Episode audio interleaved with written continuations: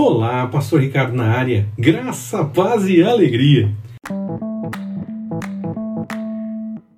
A sabedoria de buscar a vontade do Senhor. Leia Jó, capítulo 26, versículos de 8 a 14. Que possamos entender que nossa vontade, por melhor que pareça, nos leva por caminhos estranhos e que a vontade do Senhor é, sim, a melhor coisa que pode nos acontecer.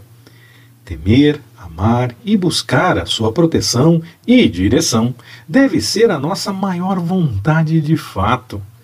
Precisamos resistir aos desejos humanos e negá-los, negarmos a nós mesmos e buscar o melhor da parte do Senhor. Vamos nessa?